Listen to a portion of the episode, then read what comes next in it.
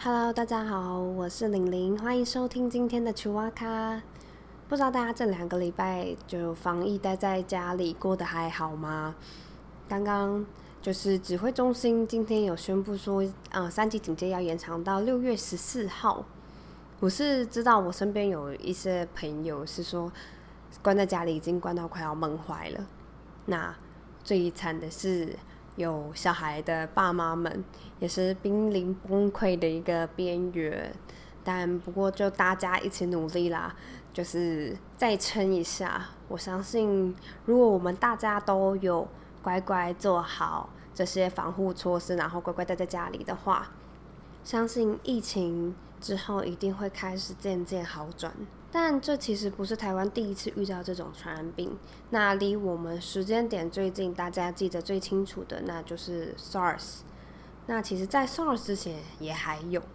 所以我们今天就要来讲一个关于一九四六年发生的传染病。那其实，在日治时期的台湾，关于公共卫生的教育程度。已经受到了日本政府的教育底下，算是有明显的提升。除了在一九二零年的时候短暂爆发过霍乱的危机之外，在日本治理的后半期，其实台湾并没有这种传染病的危机。但就在国民政府接收台湾短短一年之间。那当时大家也知道，国民政府还在忙着打仗，所以其实根本没有什么多余的心思治理台湾。然后，所以台湾的环境啊、卫生啊这些状况都变得非常糟糕。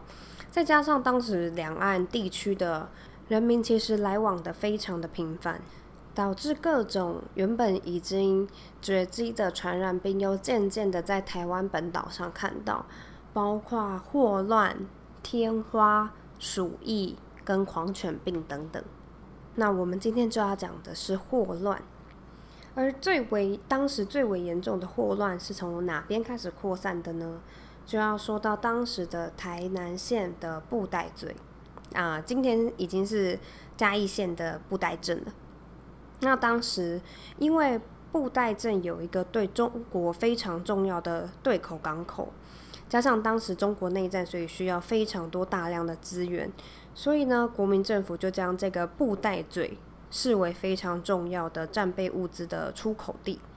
所以大家可想而知，就是会有非常多频繁的人啊、货物啊，呃，来往两两地。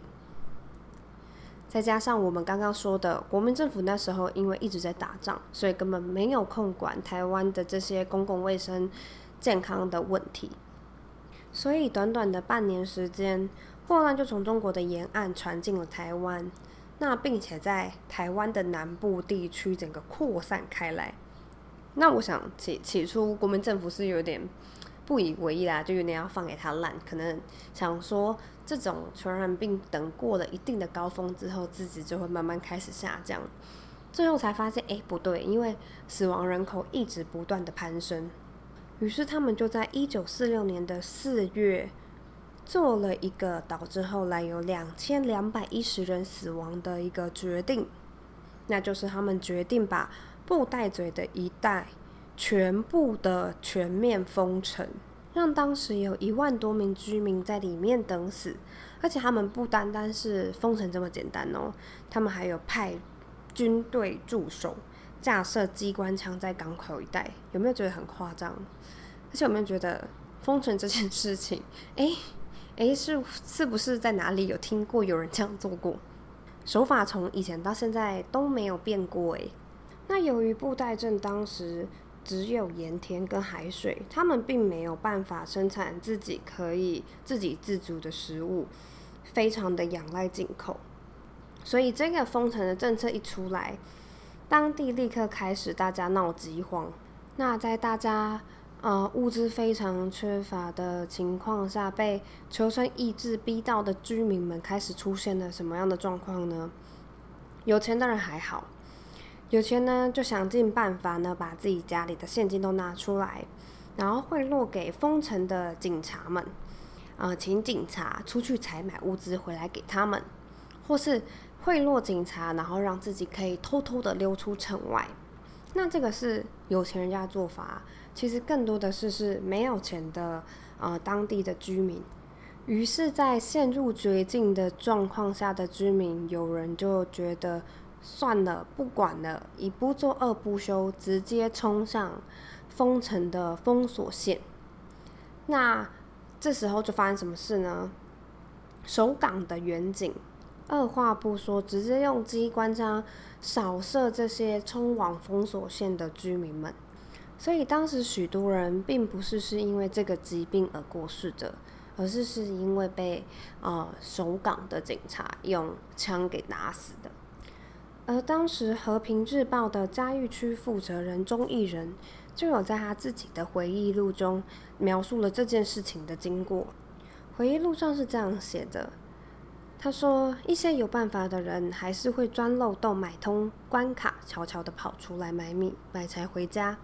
一些没有钱又没有管道的人，便眼睁睁看着有办法的人进进出出，把一袋又一袋的米搬进来，但反顾自己只有挨饿受饥，等待死神降临的份。这些求生不得、坐等只有死路一条的饥民，终于不顾一切，集体冲破防线。接着，枪声和惨绝的哀嚎叫声齐响，宛如阿修罗场。中艺人在事件发生后第一时间就进到了布袋嘴了解真相，那并访问了当地的政府官员，但却都遭到否认，甚至施压要求他更改报道的内容。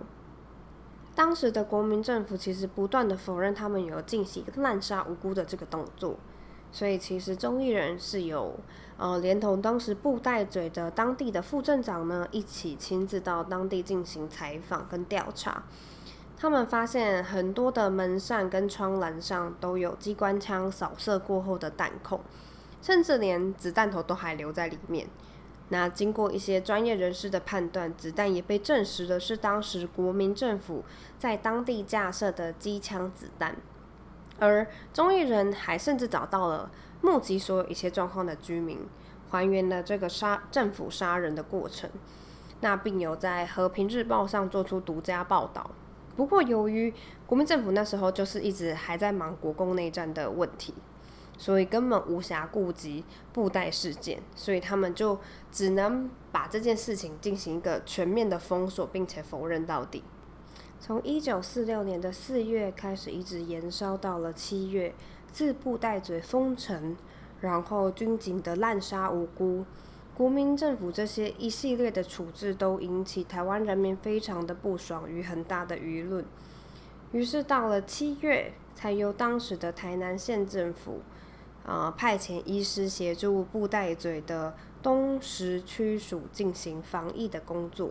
那经由美国的援助，引进了医疗资源，那也引进了霍乱的疫苗以及血清分送至全台湾的疫区。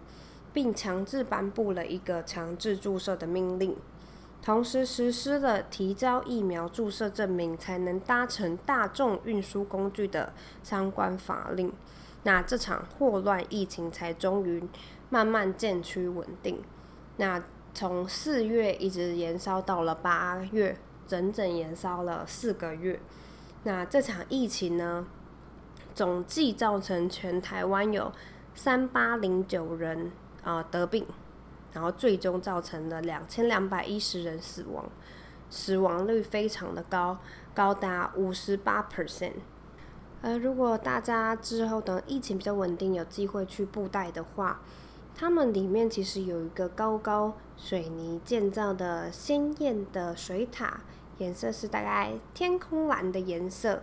那就是在当年霍乱之后的建设。目的就是为了要让大家避免饮用带有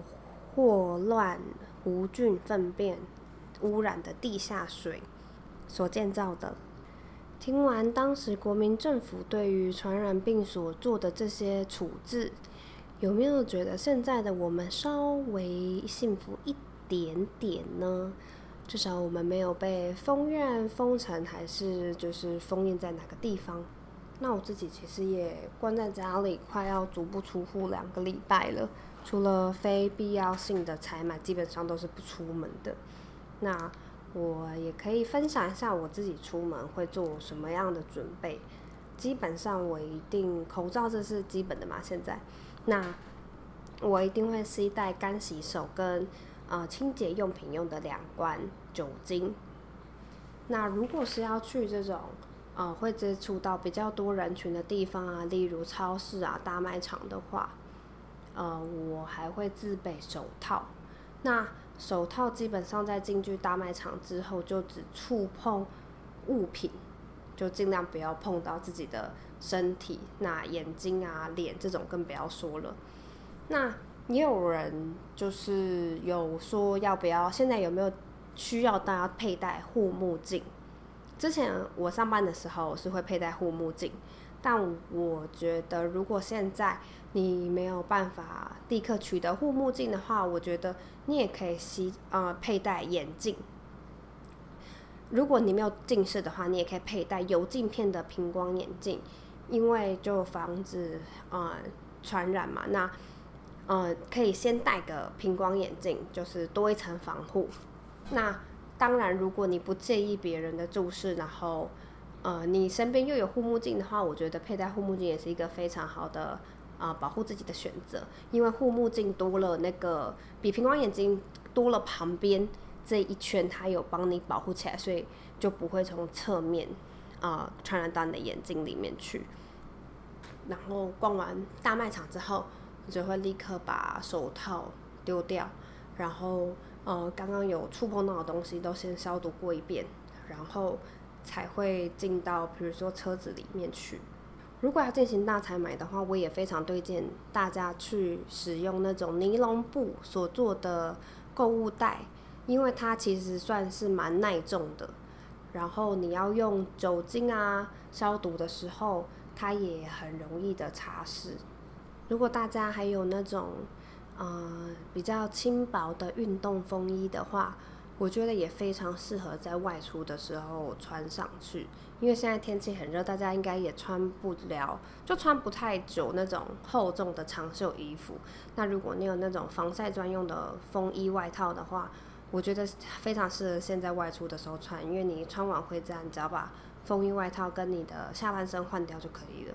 以上是我自己一点点小小的心得啦，那剩下的就是要靠大家如何心智坚定的度过这些待在家里防疫的日子了。还有那些爸爸妈妈们，加油加油！希望我的故事有陪伴到大家一小段的时间。那我们奇瓦卡下周见，拜拜。